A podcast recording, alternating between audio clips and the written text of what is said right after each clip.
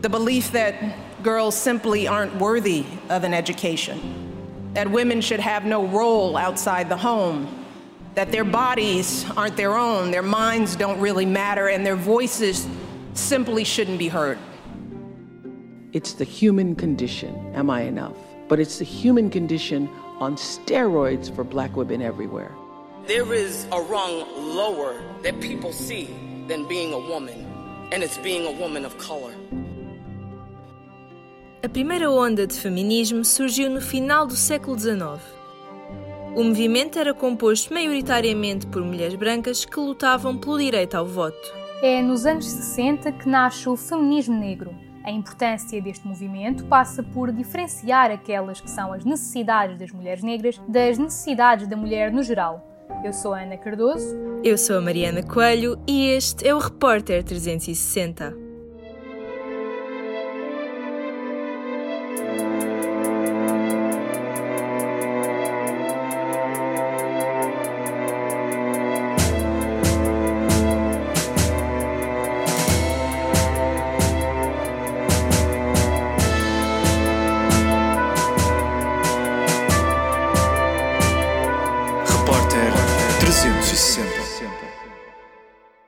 O Instituto da Mulher Negra em Portugal é uma associação feminista negra interseccional. Foi idealizado por Joacine Catar Moreira, que procurava responder de forma eficaz às necessidades das mulheres negras em Portugal. O InMoon foi lançado em outubro de 2018, fruto da união de 30 mulheres. A Ângela Graça foi uma das fundadoras e hoje ocupa o cargo de presidente. O nosso objetivo é vir e combater a invisibilização e o silenciamento da mulher negra no contexto social português, em várias esferas distintas. A afirmação e a valorização da nossa herança e da nossa história, enquanto mulheres negras, mulheres africanas, mulheres afrodescendentes em Portugal. Tudo isto surge numa tentativa de trazer mudanças efetivas ao que é hoje o lugar para o qual a mulher negra foi forçosamente empurrada. Os resultados estão à vista. A Alexandra Santos, vice-presidente do INMUN, fala sobre as metas alcançadas os maiores ganhos foi efetivamente metermos este assunto a debate. Para além disto, conseguimos ajudar muitas pessoas que, que entretanto entrou em contato connosco, que por alguma razão precisam do nosso apoio. O conceito de feminismo já é conhecido mundialmente, mas não se pode dizer o mesmo sobre a interseccionalidade. Foi criada em 1990 pela feminista Kimberly Williams Crenshaw. Para a presidente do INMUN, o termo vai além do ideal. Feminismo não é uma teoria, uma prática um princípio novo. No entanto, a questão do feminismo negro integra aqui uma complexidade que o distingue do que é o feminismo branco ocidental a que nós nos habituamos. Portanto, a ideia da interseccionalidade põe aqui cruzamento entre várias formas de violência e discriminação de que a mulher negra é alvo. Nós, enquanto mulheres negras, sofremos discriminação por sermos mulheres, por sermos negras, por sermos mulheres negras lésbicas pobres e, portanto, há aqui toda uma variedade de elementos que se cruzam em formas de discriminação e violência.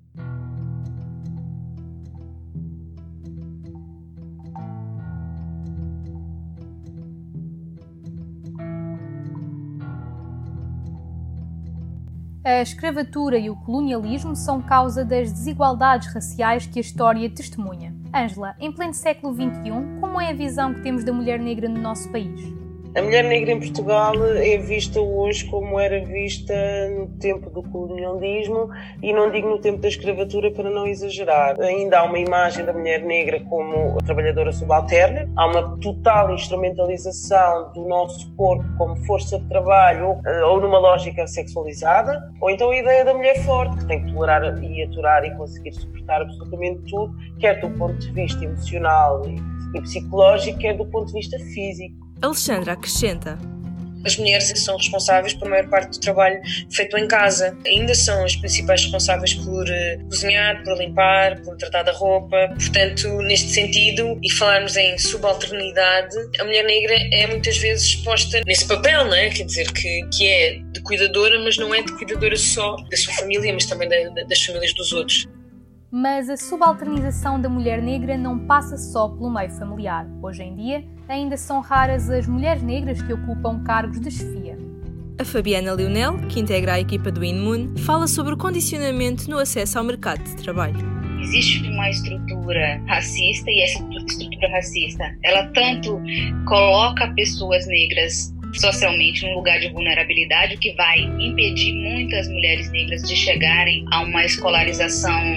O, o racismo, inclusive, ele é uma barreira para esse capitalismo, né? Porque muitas pessoas com capacidades similares, com, capa com formações até superiores não vão conseguir um trabalho porque são pessoas negras e isso e ser negro tem uma imagem associada à não confiabilidade, à não capacidade, né, que, que é tudo herança desse processo colonial e escravocrata que a gente é herdeira. Para Ângela, isto explica a necessidade do ativismo estruturas, organizações, associações como a Moon são cruciais. Existem mulheres negras de todos os géneros, formas e feitios, com todo o tipo de capacidades e competências possíveis e imaginárias. E com isto dizer e reforçar aqui o que se passou o ano passado com a eleição de três deputadas negras para o Parlamento Português, que foi um feito histórico e é ridículo que em 2020 ainda se considere um feito histórico para um país dito democrático e desenvolvido que mulheres negras ocupem lugar num Parlamento. É preciso desconstruir este, este imaginário de que nós estamos num lugar de pouca escolaridade e de, de uh, pouca capacidade intelectual e, e que o nosso lugar é cuidar dos filhos de terceiros, a criar filhos de terceiros, a limpar casas de terceiros ou a cozinhar em restaurantes, restaurantes de terceiros. A Paula Swaila quer ser jornalista. Para alcançar este objetivo, está a tirar licenciatura de jornalismo na Escola Superior de Comunicação Social.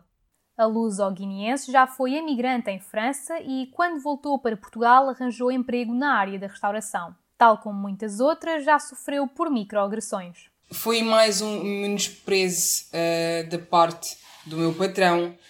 Então, não me quero vitimizar, mas só o fato de ser negra e mulher já é uma dupla discriminação e, um, e uma dupla opressão, vamos dizer. Então, eu acho que nós temos que trabalhar o dobro do que as mulheres brancas. Existe a ideia de que a mulher negra tem de ser particularmente forte. Mas como é que o estereótipo pode afetar a saúde mental? A vice-presidente do INMUN dá-nos a resposta. Eu acho que quando nós falamos em saúde mental e quando nós falamos nesta coisa do ser forte, é isto: é quer dizer, quantas pessoas é que têm que viver com isto, lidar com isto e ao mesmo tempo responder a isto de uma forma que seja aceite, que seja ok, que seja educativa de ser forte, de ser eh, sempre excelente e temos de, ter, temos de ser sempre excelentes, não nos dá a possibilidade de sermos só. É o direito de sermos. Muitas vezes a discriminação pode passar despercebida. Falamos de microagressões.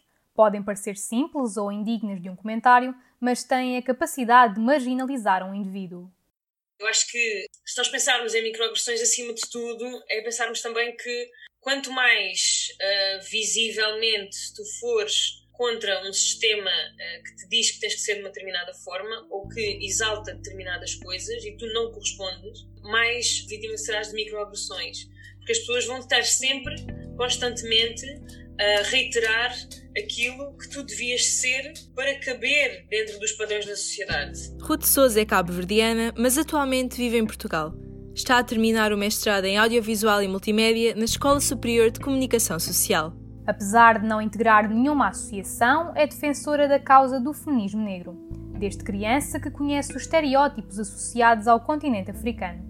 Eu lembro uma vez que eu estava na catequese, mas já foi há muitos anos. Eu disse à rapariga que eu era de Cabo Verde e ela perguntou-me se eu vivia numa casa de palha no meio do mato. Ah, não, é que hum, na televisão, quando eu vejo as, as reportagens que passam sobre África, eu penso sempre que as pessoas em África vivem em casas de palha no meio do mato, em tribos, e eu assim, meu Deus essa imagem estereotipada, essa ideia de que África, as pessoas todas vivem em tribos, no mato e que.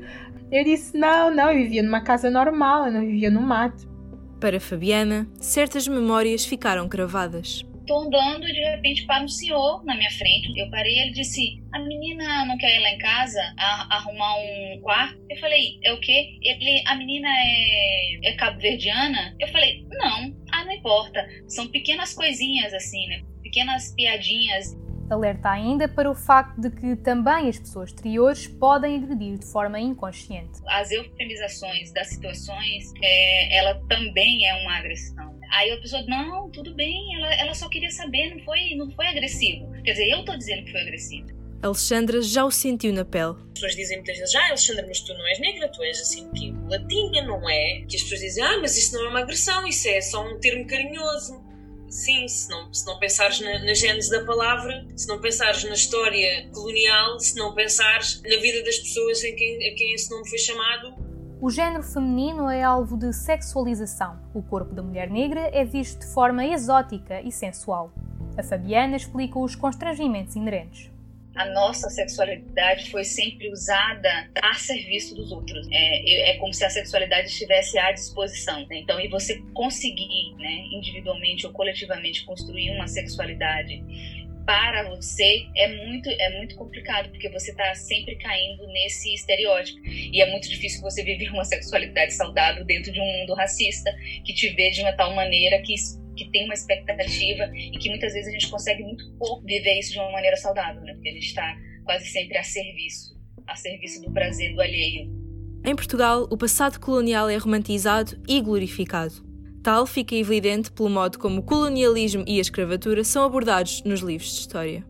Angela Graça defende que esta forma de ensino banaliza o tema e impacta negativamente a comunidade negra. Enquanto continuamos a vender a ideia de que o português foi um colono que se misturou, vamos continuar a dizer que isto não fez mal nenhum e que não tem mal nenhum e que muito menos nem pensar tem reflexos nos dias de hoje.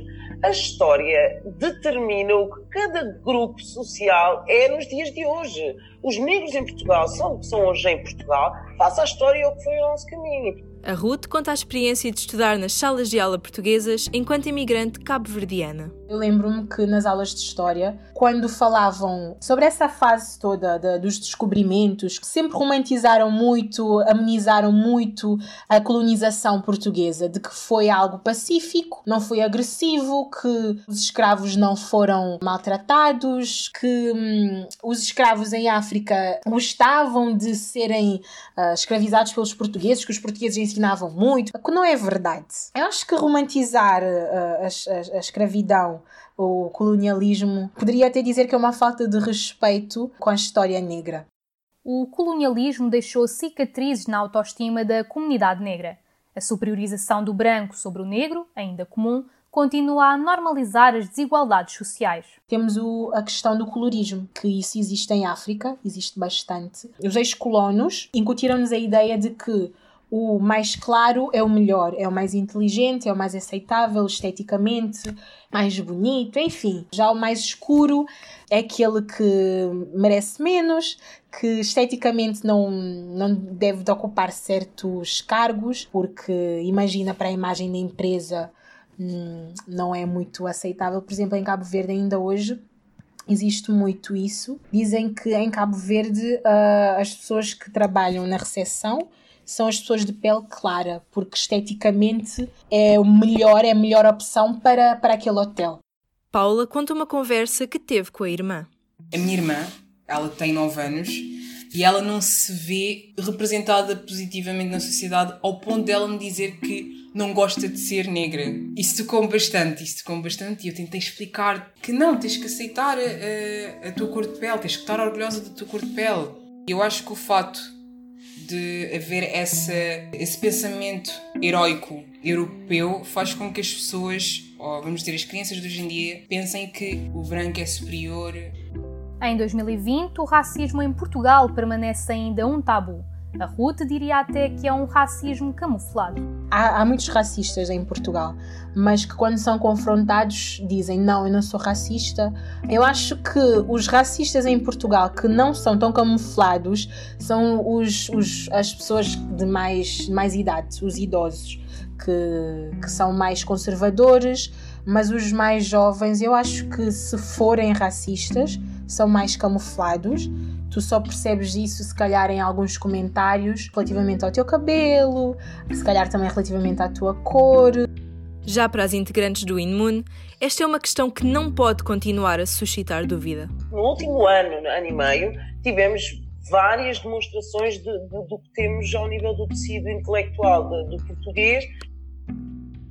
Quanto mais continuarmos a negar, menos nós conseguimos trabalhar contra, não é? Se nós não podemos trabalhar uma coisa que nós dizemos que não existe. As associações têm um papel decisivo no que diz respeito ao reconhecimento da existência do racismo em Portugal. A mudança precisa ser coletiva. Eu acho que se juntarmos essas associações, grupos, movimentos contra o racismo, eu acho que isso motiva mais as pessoas também para se juntarem, porque é uma causa muito maior. O ativismo, essas associações fazem com que as coisas avancem mais. É mesmo aquele motor para avançarmos.